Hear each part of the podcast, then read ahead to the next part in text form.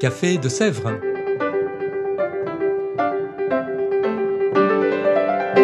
Au Café de Sèvres, on discute philosophie et théologie.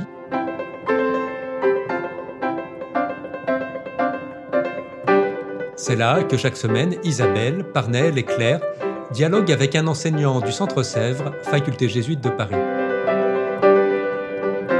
L'émission d'aujourd'hui est animée par Isabelle de la Garandrie.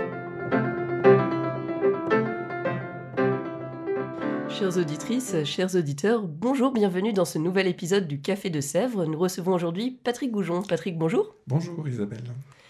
Patrick Goujon, vous êtes jésuite, docteur en théologie et en anthropologie historique, professeur ici même, rédacteur en chef de la revue Recherche de sciences religieuses et membre du César. Et parmi toutes ces raisons, celle pour laquelle nous vous recevons aujourd'hui, c'est que vous donnez dans cette maison un cours d'anthropologie théologique. Anthropologie théologique, si on a fait un peu d'étymologie, on peut se dire d'un côté, avec l'anthropologie, on nous parle de l'humain, avec du côté théologique, on nous parle de Dieu. Est-ce qu'il n'y a pas quelque chose de disproportionné dans tout ça? Comment associer justement ces deux dimensions? C'est Exactement, c'est disproportionné. Et, mais c'est la théologie qui, dans son ambition, est disproportionnée. Et ça la, ramène, je crois, à l'humilité aussi de la théologie négative. C'est-à-dire que toute affirmation sur Dieu doit être, euh, j'allais dire, toujours euh, compensée, comme, on pourrait le dire, euh, par l'aveu de, notre ignorance ignorance, euh, je dirais, factuelle déjà, parce que les traditions sont très longues, et puis ignorance spirituelle. Qui peut dire qui est Dieu Qui peut dire qui est l'humain Vaste programme. Alors ici, nous sommes aux facultés jésuites de Paris, donc peut-on dire qu'il y a une spécificité de l'anthropologie chrétienne? Il y a une spécificité de l'anthropologie chrétienne parce qu'elle est liée fondamentalement à la foi, en revanche, je crois qu'on ferait fausse route à penser que c'est une, spécificité qui se situerait, euh, j'allais dire, en, ligne ou en comparaison avec des anthropologies de type scientifique, euh, de celles des sciences humaines. Euh, nous ne jouons pas du tout dans la même cour, si j'ose dire, c'est-à-dire nous ne sommes pas des anthropologues qui aurions une analyse des sociétés humaines d'un point de vue chrétien. J'aime bien dire qu'au fond, l'anthropologie théologique c'est une herméneutique de la foi.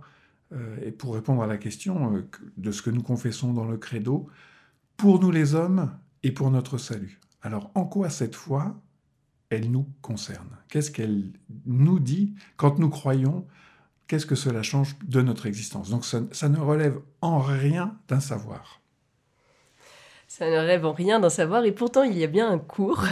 Alors le sous-titre de ce cours est justement Naître, mourir, ressusciter. Un sous-titre qui sonne un peu comme trois étapes d'un itinéraire que vous proposez. Alors peut-être qu'on pourrait reprendre brièvement chaque arrêt comme une invitation pour nos auditeurs à aller un peu plus loin. Alors quid de la naissance d'abord?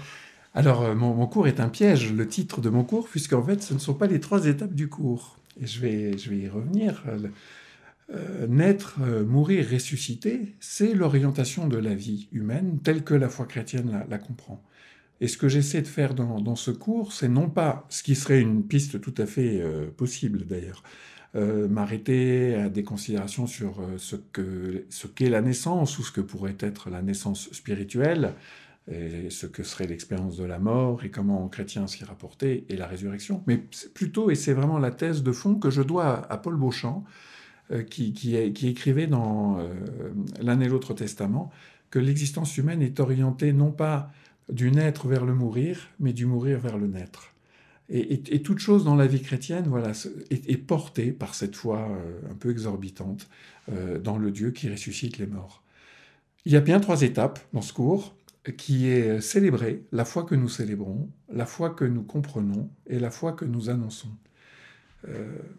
ma conviction, en fait, c'est que pour faire de la théologie, d'autres manières sont possibles, mais on a tout intérêt à partir de, ce que nous célébrons en Église, de la foi que nous célébrons en Église.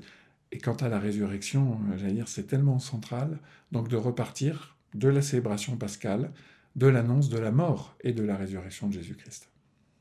Cette place de la mort, justement, dans vos cours, même votre cours, même si ce n'est pas la deuxième étape, quelle place tient-elle? Je crois qu'elle est, centrale. Euh, pour plusieurs raisons. D'abord euh, parce que théologiquement, et on l'oublie souvent, on est sans doute dans une phase du christianisme aujourd'hui qui annonce la résurrection, qui oublie que Saint Paul annonce la mort et la résurrection, comme on le dit à, chaque anamnèse euh, dans l'Eucharistie. Voilà, nous annonçons ta mort, nous proclamons ta résurrection.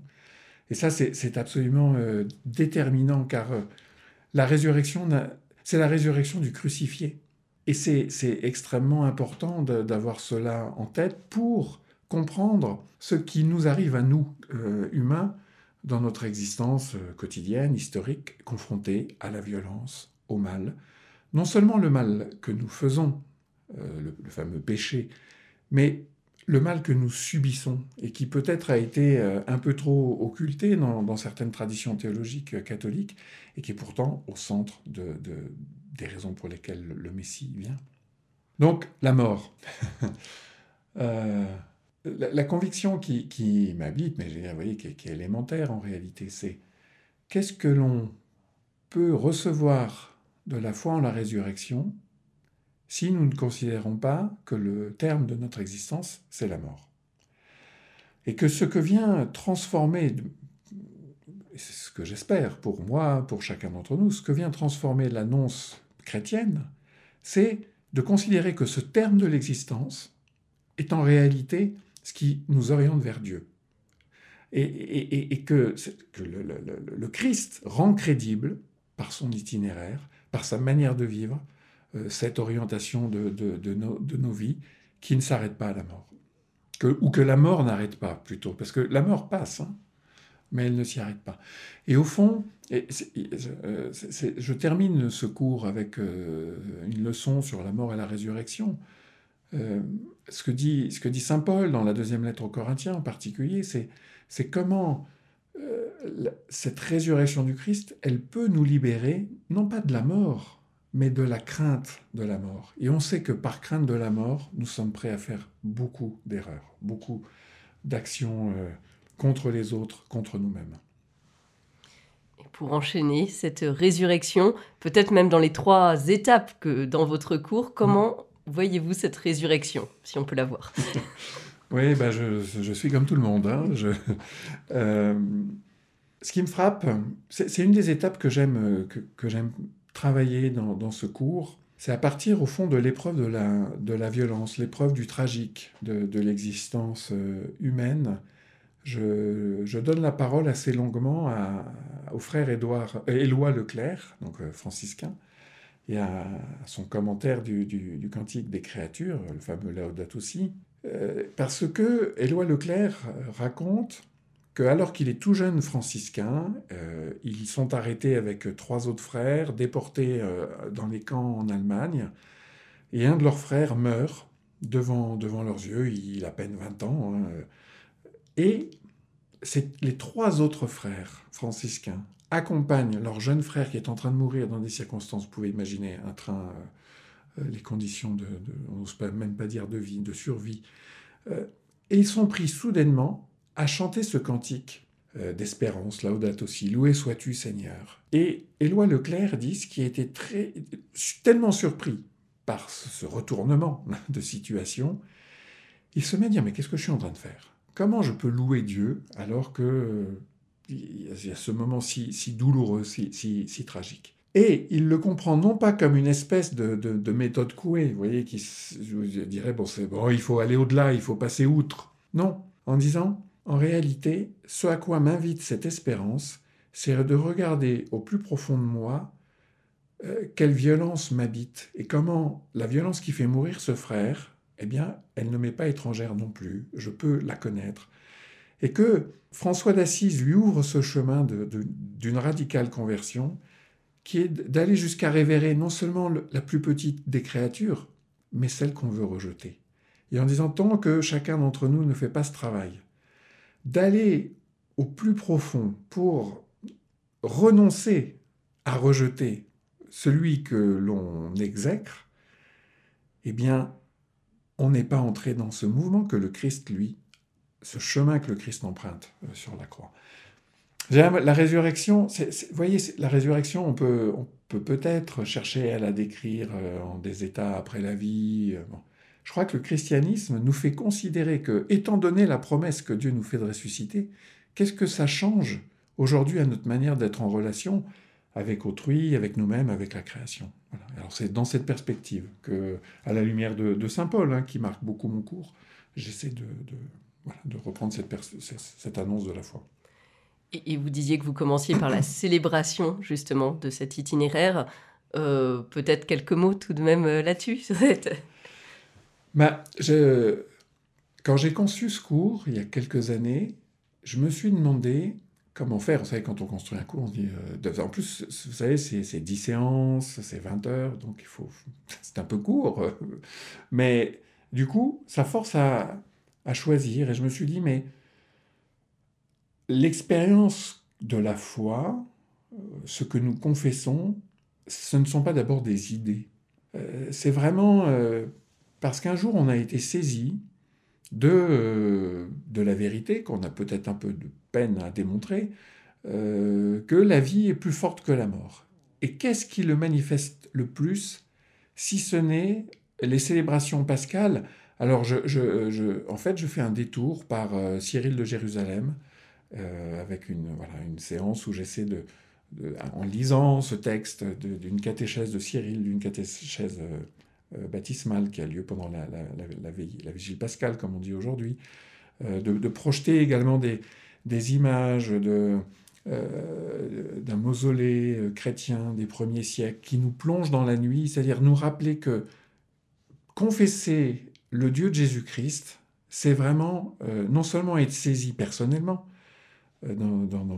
par, ce Dieu, mais c'est être transformé dans le rapport que nous avons à l'univers tout entier. Et que la, grande liturgie, la grande tradition liturgique, antique en particulier, savait mobiliser les symboles qui, de, celui de la nuit, et, qu'on trouve encore dans la vigile pascale, de la nuit et, du passage à la lumière, qui, je crois, ces, grands symboles euh, nous disent peut-être davantage, euh, ou, d'abord en premier, euh, que des concepts théologiques qui sont nécessaires par la suite, mais qui nous disent cette orientation de la nuit vers le jour. Une orientation et euh, générale qui nous mène vers la vie par ce passage de la nuit. Vous avez mentionné quelques auteurs, vous avez mentionné Éloi Leclerc, vous venez de mentionner également Saint Cyril. Est-ce qu'il y a un auteur que vous évoquez dans votre cours qui vous semble particulièrement central pour comprendre finalement cette orientation et cet être humain en relation avec Dieu? euh, je pense d'abord euh, Saint Paul, vraiment le, maître, euh, mais Saint Jean, évidemment. Donc il y a de la place dans chaque séance pour un temps consacré aux Écritures. Moi, je dirais, les, il y a peut-être trois auteurs qui m'ont aidé à préparer ce cours. Je le mentionnais tout à l'heure, Paul Beauchamp. alors, l'un et l'autre testament, qui, qui n'est peut-être pas le livre le plus simple pour commencer, mais parler d'écriture sainte, euh, voilà un livre que, que, chacun et chacune pourra lire euh, et qui donne cette orientation euh, de fond. Ensuite, notre confrère Emmanuel Durand, dominicain, qui a écrit un, très beau livre qui s'appelle L'être humain, divin appel, qui m'a voilà, inspiré, servi pour, pour bâtir une partie de ce cours.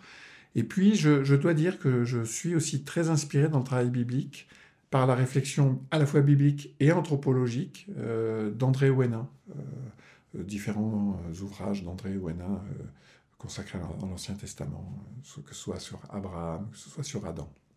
Encore des lectures aussi pour nos auditeurs. Voilà. Et peut-être une citation en particulier? J'aime beaucoup ce moment de où Éloi Leclerc, dans le, Soleil se lève sur Assise, après avoir dit qu'il avait chanter avec ses frères ce, cantique de la Laudato Si, le cantique des créatures, qui, s'interroge. Je, vous lis ce texte. Ainsi, grâce à Dieu, ce qui était une invitation au reniement et au désespoir devint pour moi le point de départ d'un approfondissement et d'un rebondissement de l'inspiration franciscaine. On ne dénonce bien que les enfers qu'on a traversés. Aux prises avec l'expérience terrible des camps de la mort, j'ai mieux compris ce qui faisait obstacle à l'avènement de vraies relations humaines. C'est la volonté de puissance, la volonté de dominer l'autre, de lui faire sentir son infériorité précisément en tant qu'autre. Cette volonté conduit fatalement à nier l'autre dans son humanité, et s'il résiste, à l'éliminer purement et simplement. Au fond, les camps de la mort étaient l'illustration tragique, féroce et sans masque d'une réalité qui se retrouve dans toute société sous une forme latente, plus ou moins voilée. Le pouvoir, quand il se prend pour absolu, tend à disqualifier et à éliminer tous ceux qui nous font entendre une autre voix. Je comprenais mieux du même coup que le remède ne pouvait venir que d'un retour à une humilité originelle, à une pauvreté de cœur, qui nous font voir les uns les autres, au-delà de toute volonté de domination, d'exclusion ou d'annexion, comme des êtres qui ont leur existence et leur dignité propre, comme des êtres qui méritent un regard plein d'égards. Alors, vous avez dit aussi que vous projetiez des images, et puis souvent quand on parle d'anthropologie, euh, on parle, on nie souvent ça à l'art et à cette spécificité aussi euh, de l'homme, l'art. Alors, et l'art dans tout ça? Bah, Je crois qu'il est, il est capital et, indépendamment d'une distinction qu'on pourrait faire entre un art chrétien et un art qui ne le serait pas. Euh, fondamentalement, j'allais dire, il y a des œuvres, que, que ce soit des œuvres picturales euh, ou des œuvres littéraires, euh, ça serait vrai aussi de la musique, qui, qui, font entendre cette orientation vers la vie, ou, pour le dire autrement, c'est comment une œuvre, elle surgit parce qu'elle met de l'ordre dans le chaos.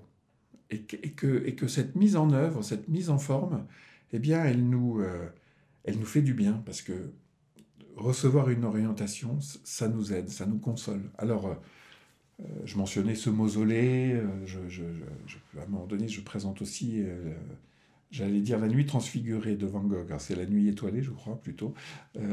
et puis, j'aime beaucoup faire entendre ce fameux dialogue entre, dans La Peste avec le docteur Rioux sur qu'est-ce qu'être saint. Peut-on être un, saint sans Dieu? Et, et, la réponse qui est faite, c'est pas une réponse qui se prononce sur l'existence ou non de Dieu, mais sur au fond ce qu'est la sainteté, y compris pour les chrétiens, c'est-à-dire accorder la plus grande importance à l'humain.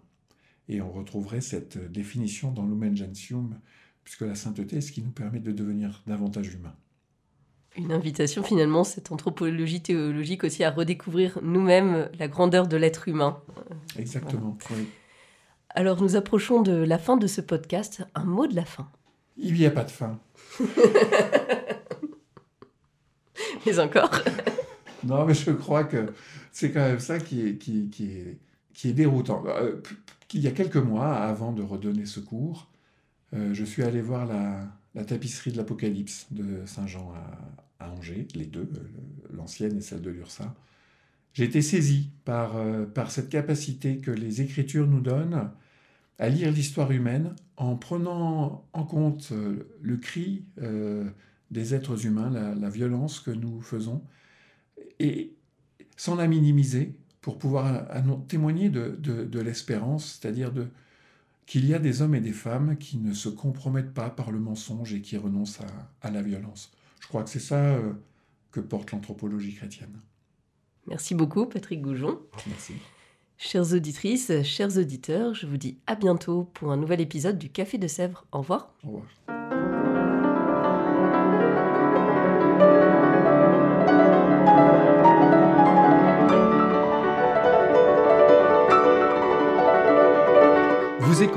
Café de Sèvres, le podcast du Centre Sèvres, Faculté jésuite de Paris, en partenariat avec RCF.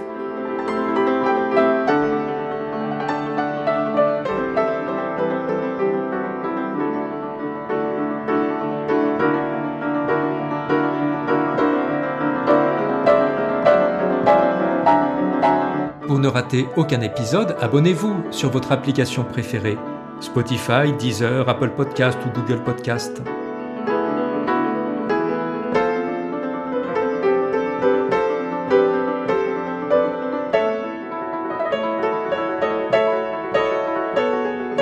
Et sur notre site internet www.centresèvres.com, découvrez l'ensemble de nos cours et conférences en philosophie et théologie. À bientôt!